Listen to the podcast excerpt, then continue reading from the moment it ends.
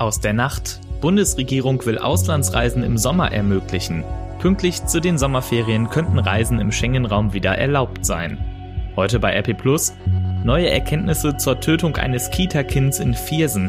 Die beschuldigte Erzieherin ist bereits zuvor negativ aufgefallen. Und das kommt auf uns zu. Die Bundesländer beraten über weitere Corona-Lockerungen und in der Bundesliga steht ein weiterer Spieltag an. Heute ist Dienstag, der 26. Mai 2020. Der Rheinische Post Aufwacher. Der Nachrichtenpodcast am Morgen. Guten Morgen, ich bin Sebastian Stachorer. Wir schauen gemeinsam auf das, was ihr heute wissen müsst. Sommerurlaub trotz Corona-Pandemie, das könnte doch noch möglich werden. Die Bundesregierung will ab dem 15. Juni die weltweite Reisewarnung für Touristen aufheben. Konkret sollen Reisen in 31 europäische Länder wieder ohne Warnung möglich sein, wenn die weitere Entwicklung der Pandemie das zulässt. Zu den 31 Ländern zählen die 26 Partnerländer der EU plus Großbritannien und die vier Staaten des Schengen-Raums, die nicht Mitglied in der EU sind. Island, Norwegen, die Schweiz und Liechtenstein. So steht es nach Informationen der deutschen Presseagentur, kurz dpa, in einem Eckpunktepapier für innereuropäischen Tourismus, das bereits morgen im Kabinett beschlossen werden soll.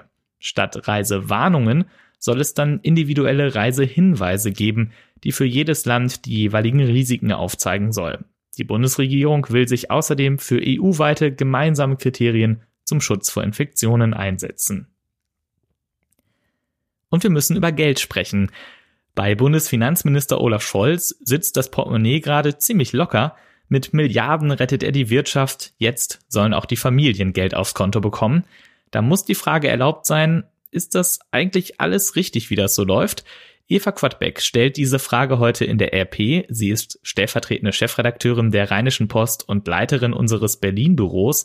Eva, Olaf Scholz hat ja das Bild von der finanziellen Bazooka bemüht, mit dem er den Niedergang der Wirtschaft abwenden will. Wo kommt dieses Bild der Bazooka eigentlich her? Ja, Bazooka war ja, ist ja eine der größten Handfeuerwaffen, die es überhaupt äh, je gab. Das heißt, es kommt eben aus der militärischen, aus der kriegerischen Sprache. Und äh, als der Finanzminister sein Programm vorstellte, hat er das äh, durchaus auch so gemeint, dass er echt schwere Geschütze auffahren möchte, um eben mit Milliarden, mit Hunderten von Milliarden die Wirtschaft zu retten. Und das hat er dann ja auch getan. Naja, gut, äh, die Wirtschaft ist natürlich längst noch nicht über den Berg und wir werden sicherlich auch viele Unternehmensinsolvenzen erleben. Ich finde nur, dass das Geld äh, im Moment nicht wirklich gerecht verteilt wird. Es ist richtig, dass wir die Wirtschaft retten, weil die, die ja unser aller Wohlstand sichert. Äh, es ist aber nicht richtig, dass nicht genug Geld und auch nicht genug Ideen und Kreativität in die Bildung fließen und insbesondere nicht genug Kreativität in die Frage, wie wir eigentlich den Schulunterricht für die Kinder sichern. Und ähm, jetzt hat die Regierung ja den Plan, auch nochmal Geld für Eltern auszuschütten. 300, von 300 Euro pro Kind ist die Rede, teilweise sogar von 600 Euro pro Kind. Da fände ich es sehr viel intelligenter, wenn dieses Geld investiert würde, zum Beispiel in Tablets für Schüler, wenn man dann auch noch IT-Fachleute anstellen würde bei den Behörden, die helfen, dass diese Tablets an die Kinder gegeben werden und auch ordentlich äh, installiert werden, dass die Kinder damit arbeiten können. Wovon ist denn diese Politik gesteuert? Warum bekommt die Wirtschaft viel Geld und die Bildung, naja, eher nicht? Also bei der Wirtschaft ist es so, dass äh, ganz klar abgestuft äh, große Unternehmen, kleine Unternehmen, da sind ja auch sofort Programme aufgelegt, die im Grunde genommen maßgeschneidert sind und in vielen Bereichen wirkt es auch. Was weiß ich, also der kleine Friseurladen, der seine 9000 Euro Soforthilfe bekommen hat und jetzt nach vier Wochen aufmachen kann, der wird überleben.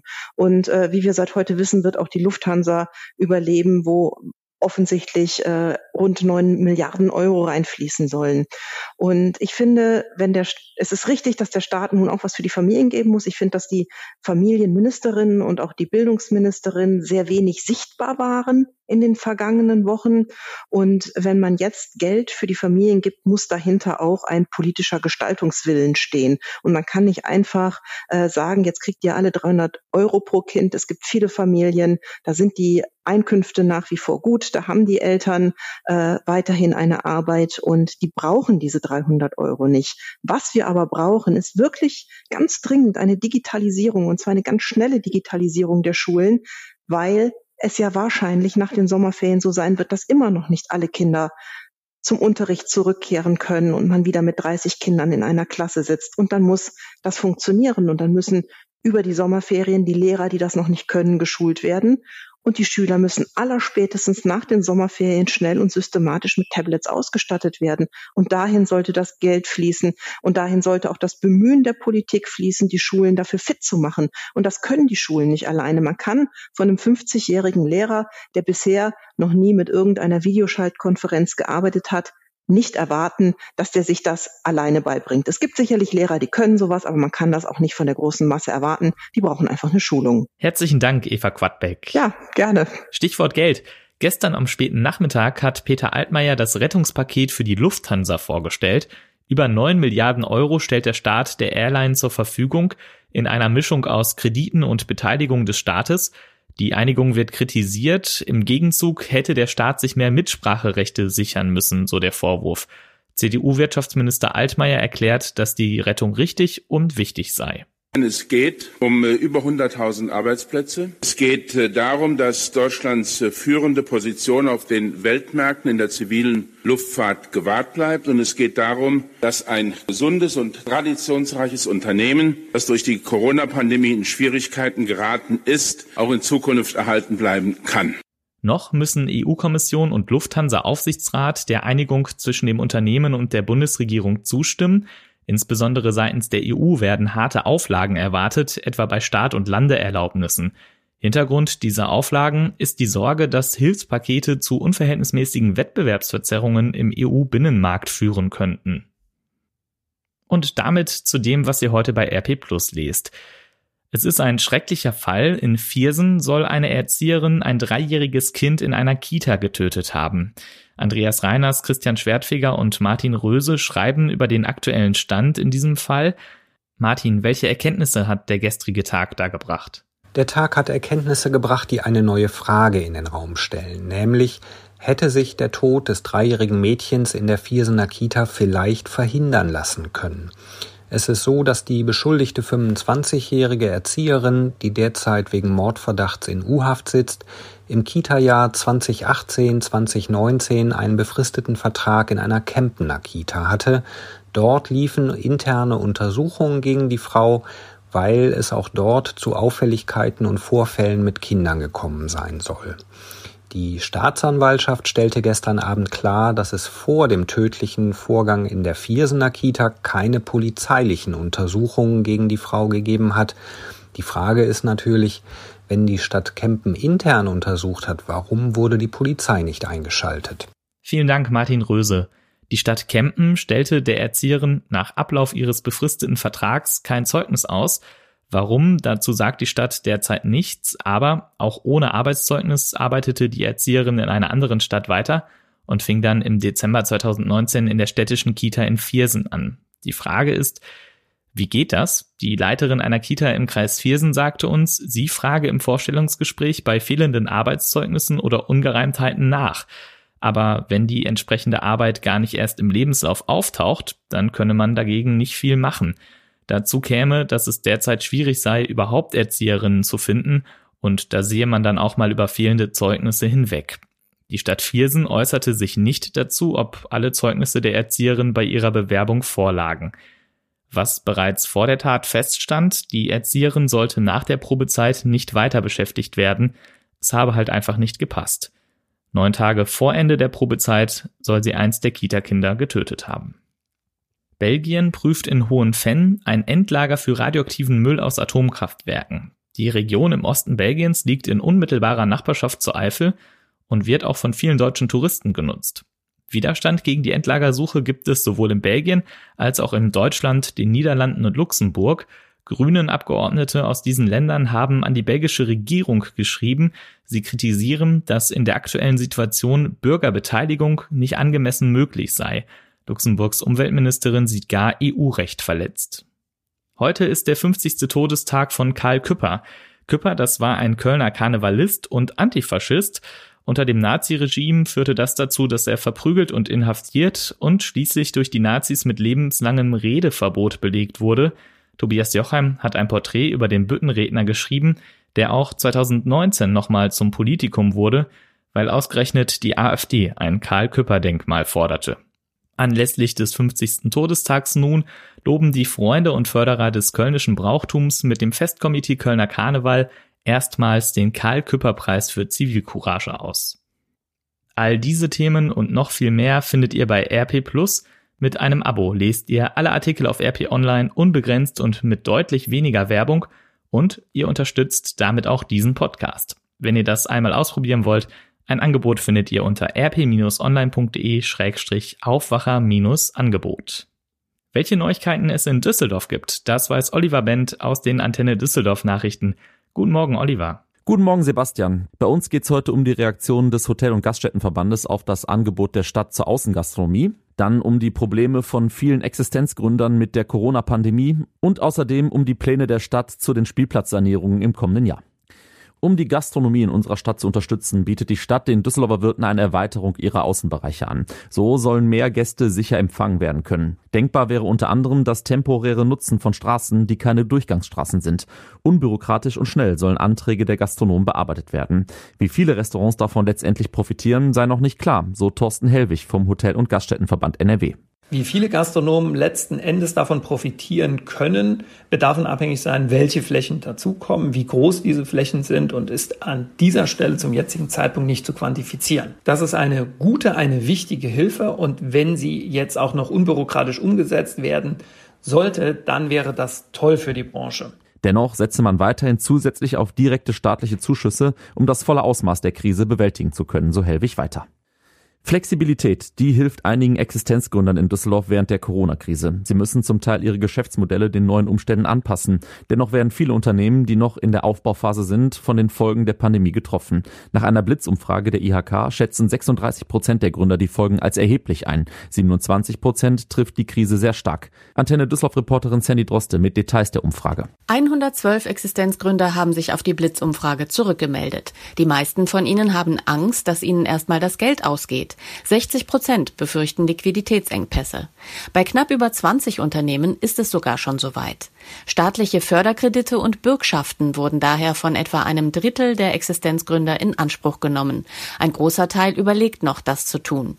Die meisten Unternehmer stehen noch am Anfang ihrer Selbstständigkeit. Bei 88 Prozent der Befragten ist es noch kein Jahr her, dass sie ihr neues Projekt gestartet haben. Für 5 Prozent ist jetzt schon wieder Schluss. Sie haben ihr Gründungsvorhaben auf Eis gelegt. Die Stadt steckt im nächsten Jahr knapp 800.000 Euro in die Sanierung von fünf Kinderspielplätzen. Unter anderem wird der ehemalige Floßteich im Südpark erneuert. Mehr dazu von Antenne Düsseldorf-Reporter Dennis Lieske. Dort, wo während der Buga 1987 Floße im Wasser trieben, sollen bald Skateboarder und Radfahrer unterwegs sein. Die Stadt plant dort eine multifunktionelle Rollfläche. Aber auch Spielplätze in Ella, Hassels, Flingern und Hellerhof sollen erneuert werden. Mancherorts werden nur die Spielgeräte ausgetauscht, meistens wird aber der ganze Spielplatz saniert. Der CDU geht das indes nicht weit genug. Sie forderte im Rathaus eine Verdopplung des Spielplatzetats auf anderthalb Millionen Euro. Unter anderem soll das Geld in Hitzeschutz investiert werden, damit Kinder auch im Sommer im Schatten spielen können. Soweit der Überblick aus Düsseldorf. Mehr Nachrichten gibt's auch immer um halb bei uns im Radio oder auf antennedüsseldorf.de. Vielen Dank, Oliver Bent. Und das kommt heute auf uns zu. In vielen Bundesländern werden heute weitere Corona-Lockerungen beraten. Auch in NRW berät das Landeskabinett heute Nachmittag darüber, ob noch mehr gelockert werden könnte. Viel diskutiert wird derzeit die Ankündigung des Thüringer Ministerpräsidenten Bodo Ramelow von den Linken, der ab 6. Juni die allgemeinen Beschränkungen in seinem Bundesland aufheben will und nur noch lokale Einschränkungen vorschlägt. NRW-Gesundheitsminister Karl-Josef Laumann von der CDU kritisierte die Pläne und nannte sie gefährlich. In NRW dürfen ab Samstag auch wieder Hallen und Spaßbäder öffnen, ebenso Theater, Kinos, Opern und Konzerthäuser. Konkrete Vorgaben dafür wurden aber noch nicht festgelegt. Benedikt Meise berichtet für die DPR aus Berlin. Benedikt, so richtig glücklich ist die Bundesregierung nicht damit, dass die Bundesländer nun so unterschiedlich mit Lockerungen umgehen, oder? Ja, genau. Bei der Videoschalte gestern konnten sich Bund und Länder nicht einigen. Thüringen und Sachsen wollen lockern. Als Argument nennen sie die landesweiten niedrigen Infektionszahlen. Das ist zwar erstmal so richtig, aber wie schnell sich ja alles ändern kann, das haben wir in den vergangenen Wochen ja am Beispiel der Schlachtbetriebe gesehen. Deshalb gab es gestern viel Kritik an diesen Plänen. Und auch wenn ja im aktuellen Fall eigentlich die Länder selbst selbst über Maßnahmen entscheiden sollen, hat Kanzlerin Merkel gestern doch durchklingen lassen, dass sie weiter für verbindliche Anordnungen plädiert. Was heißt das denn? Wie geht die Bundesregierung weiter vor? Also Merkel sprach zwar gestern von verbindlichen Anordnungen, dennoch glaube ich jetzt nicht, dass wir zu bundesweit einheitlichen Maßnahmen zurückkehren. Erstmal ist jetzt der weitere Fahrplan bis zum 5. Juni die Kontaktbeschränkungen weiter aufrechtzuerhalten, wobei gestern auch ein anderes Datum mal im Raum stand, der 29. Juni. Das geht aus einer Beschlussvorlage hervor. Mal abwarten, einige Bundesländer wollen aber jetzt auch reagieren, wenn beispielsweise Thüringen zu schnell lockert. Bayerns Ministerpräsident Söder kündigte im Fall der frühen Lockerung Gegenmaßnahmen an. Vielen Dank, Benedikt Meise. Dann stehen heute zwei Gerichtsurteile an. Im Prozess um den bundesweiten Kindesmissbrauchskomplex Bergisch Gladbach wird das Urteil gegen einen 27-Jährigen erwartet. Der Mann ist des sexuellen Missbrauchs kleiner Kinder in über 30 Fällen angeklagt. Er soll seine leibliche Tochter sowie den Stiefsohn missbraucht haben. Wir haben in der Rheinischen Post über den Prozess berichtet. Der Mann hat die Vorwürfe der Staatsanwaltschaft weitgehend zugegeben. Die Ermittlungen, die in Bergisch Gladbach begonnen hatten, erstrecken sich mittlerweile auf sämtliche Bundesländer. Heute Nachmittag wird das Urteil des Landgericht Kleve erwartet. Am Vormittag verkündet außerdem das Bundesverfassungsgericht in Karlsruhe ein Urteil zur Altersversorgung geschiedener Frauen. Konkret geht es um die Aufteilung von Betriebsrenten bei einer Scheidung und die Frage, ob Frauen bei der Berechtigung ihrer Ansprüche systematisch benachteiligt werden. Bei einer Scheidung werden die Rentenansprüche prinzipiell miteinander verrechnet, bei Betriebsrenten bekommt die Frau aber nicht automatisch ihren Anteil vom Versorgungsträger des Mannes. Und Bundesliga ist heute auch wieder, weil eine sogenannte englische Woche ist. Für Borussia Mönchengladbach geht es nach Bremen. Um 20.30 Uhr ist der Anstoß. Zeitgleich spielt Leverkusen zu Hause gegen Wolfsburg. Für beide Teams aus dem Rheinland geht es aktuell um Platz 4 und damit die Qualifikation für die Champions League. Nur ein Punkt trennt Leverkusen von Gladbach. Leverkusen steht derzeit mit 53 Punkten auf dem vierten Platz und Gladbach mit 52 Punkten direkt dahinter. Bereits vorher um 18.30 Uhr trifft Dortmund auf Bayern. Da könnte es eine Vorentscheidung um die Meisterschaft geben, denn wenn Bayern gewinnt, haben sie sieben Punkte Vorsprung auf Dortmund und dann sind es auch nur noch sechs Spieltage zu spielen. Düsseldorf spielt erst morgen, zu Gast ist dann der kriselnde FC Schalke 04. Mein Kollege Tobias Jochheim hat sich auch wieder bei mir gemeldet. Nachricht von Tobi. Hey, ihr Lieben. Elon Musk und die Musikerin Grimes wollten ihrem gemeinsamen Kind eigentlich einen wirklich außergewöhnlichen Namen geben. Nämlich X Ash A12 oder so. Darüber gab es viel Häme und auch viel Sorge, das arme Kind. Jetzt haben sich die beiden entschieden, den Namen zu ändern. Aber dazu gleich mehr. Zunächst noch den Sinn des ursprünglichen Namens. Den hat die Mutter nämlich so erklärt. X ist die unbekannte Variable. Ash ist, Zitat, meine Art als Elfe, AI zu buchstabieren, Klammer auf, Liebe oder künstliche Intelligenz, Klammer zu. Und A12 ist der Vorgänger der SR-71, unseres Lieblingsflugzeugs. Okay, soweit der angedachte Name. Und jetzt noch die Änderung, die, denke ich, wirklich allen Kritikern den Wind aus den Segeln nehmen wird. Die 12 am Ende, das sind jetzt keine arabischen, sondern römischen Ziffern. Weil das die kalifornischen Gesetze so wollen. Und das muss ich erstmal verarbeiten. Und damit jetzt zum Wetter für NRW. Es bleibt trocken und größtenteils heiter. Regen müssen wir heute nicht befürchten. Stellenweise gibt es zwar ein paar Wolken, aber das ist auch alles. Dazu Temperaturen zwischen 19 und 24 Grad. In der Nacht kühlt es dann ab auf 10 bis 5 Grad. Auch morgen zunächst viel Sonne, gegen Nachmittag dann ein paar mehr Wolken. Es wird nochmal wärmer, bis zu 25 Grad sind möglich, meldet der Deutsche Wetterdienst. In der Nacht zu Donnerstag kann es dann vereinzelt leicht regnen und es kühlt ab auf bis zu 6 Grad. Am Donnerstag gibt es dann nur wieder wenig Wolken und viel Sonne bei 19 bis 22 Grad und dazu schwachen bis mäßigen Wind. Das war der Rheinische Postaufwacher vom 26. Mai 2020. Auch heute hört ihr, wenn ihr mögt, eine neue Ausgabe unseres Podcasts Coronavirus in NRW, ganz einfach hier im Aufwacher-Feed. Und morgen startet ihr dann mit dem Aufwacher von meiner Kollegin Judith Konradi in den Tag. Ich bin Sebastian Stachorra. Macht's gut. Mehr bei uns im Netz www.rp-online.de